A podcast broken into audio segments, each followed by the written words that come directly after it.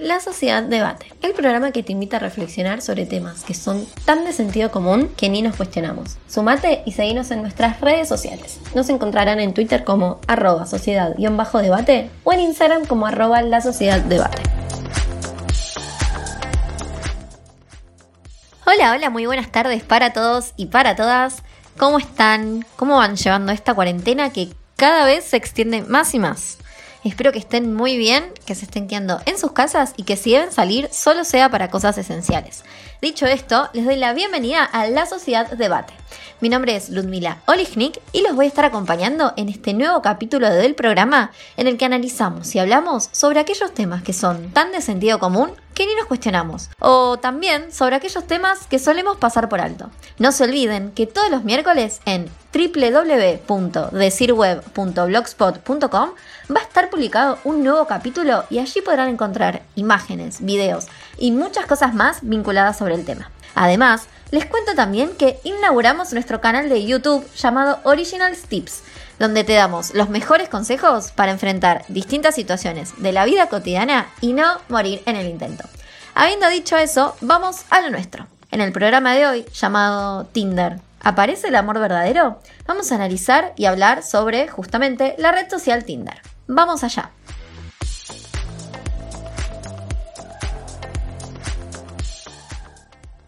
Cada vez son más los recursos que se pueden tener al alcance de la mano. Simplemente con tocar la pantalla del celular podemos acceder a un mundo de posibilidades que aumenta día a día. Es así como muchos aprovechan esta ventaja de tener todo al alcance y crean aplicaciones para facilitar los deseos y necesidades de los consumidores. La aplicación Tinder hoy en día genera furor en los jóvenes, adultos e inclusive en las celebridades. El objetivo de esta aplicación es conocer gente de manera sencilla, fácil y por sobre todas las cosas de manera expeditiva.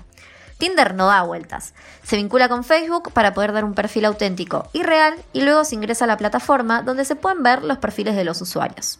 ¿Cómo funciona? De forma muy fácil. Se comienzan a ver los perfiles y si hay alguno de tu interés, se le da un me gusta y si la otra persona se interesa en el perfil de uno, también dio un me gusta, automáticamente vamos a formar lo que se llama un match, que es lo que habilita una ventana de conversación entre las dos personas para conocerse. Lo que pase después va a quedar en cada una.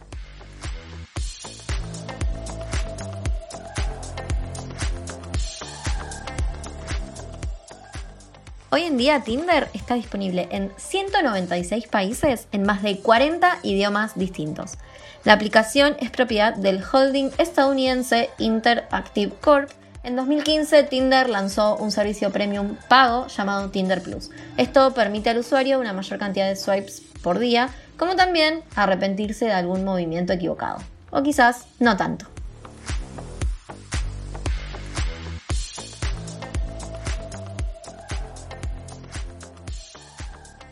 Ahora bien, como saben, nuestros programas parten de ciertas preguntas y hoy no es la excepción. Por eso los y las invito a reflexionar sobre estas cuestiones. ¿Se puede encontrar el amor verdadero a través de Tinder? ¿Quiénes son los genios detrás de esto? ¿Hay un cupido que maneja los hilos? ¿Cómo resignifica Tinder nuestras relaciones románticas? Bien sabemos que conseguir una cita a través de esta aplicación podría asemejarse bastante a ir de shopping.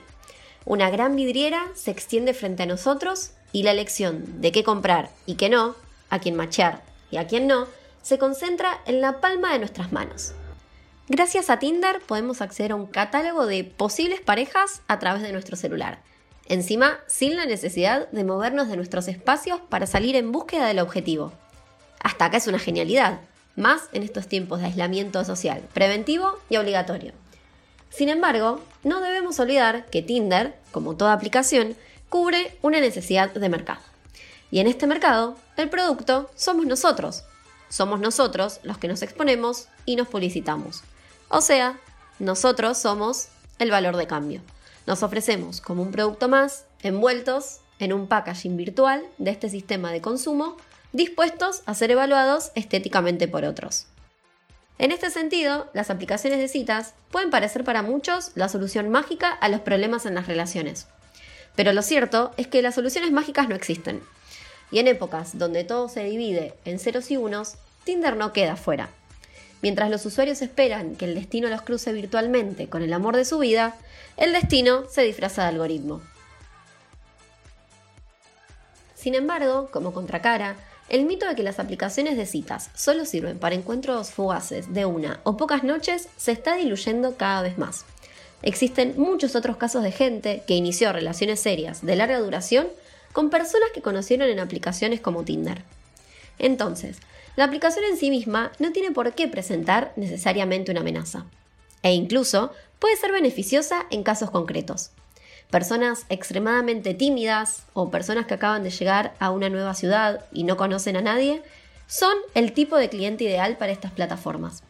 E incluso aquellas personas que aunque no cumplan ninguno de los requisitos anteriores, sienten curiosidad y desean probar una herramienta nueva de manera consciente.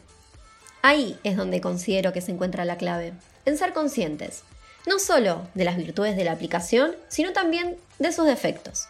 Ser capaces de discernir qué usos nos convienen y nos enriquecen y qué usos debemos desechar, de manera que Tinder y el resto de las herramientas estén a nuestro servicio y no a la inversa.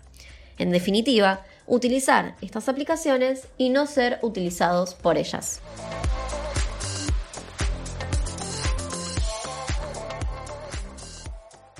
Si estás interesado o interesada en utilizar Tinder, no te olvides de investigar y de ser un poco stalker. No te quedes con lo mucho o poco que te pueden llegar a decir las personas. Justamente el que Tinder exija vincular las redes sociales es más por un aspecto de seguridad. Aprovecha esto para tu favor. Visita el perfil de la otra persona, su información e incluso el de alguno de sus amigos. Este consejo es fundamental, sobre todo si planean encontrarse pronto.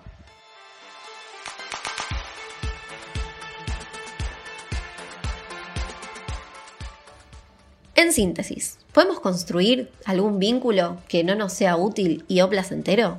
¿Una relación es más real y por eso más auténtica si se inicia cara a cara? ¿Una conversación por Tinder es menos emocionalmente movilizante que una conversación que se da cuerpo a cuerpo?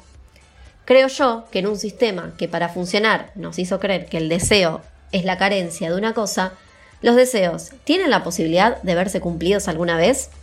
Está claro que Tinder propicia vínculos. Ahora, ¿qué tipo de vínculos? Vínculos tinderizados, es decir, mercantilizados y disciplinados por una plataforma que administra, estandariza y fuerza un solo deseo. El deseo de sentirnos atractivos para un otro que se encuentra en la otra orilla de la pantalla. Ahora sí, como siempre, los y las invito a que nos dejen sus comentarios, aportes, miradas sobre el tema en nuestras redes sociales. Es un placer poder charlar con ustedes sobre lo que para mí es tan interesante. Nos encontrarán en Twitter como arroba sociedad-debate y en Instagram como arroba la sociedad debate. Y si no también en www.decirweb.blogspot.com donde nos encontramos cada miércoles. Muchísimas gracias a todos y a todas por escucharme y por acompañarme en el programa de hoy. Hasta la próxima.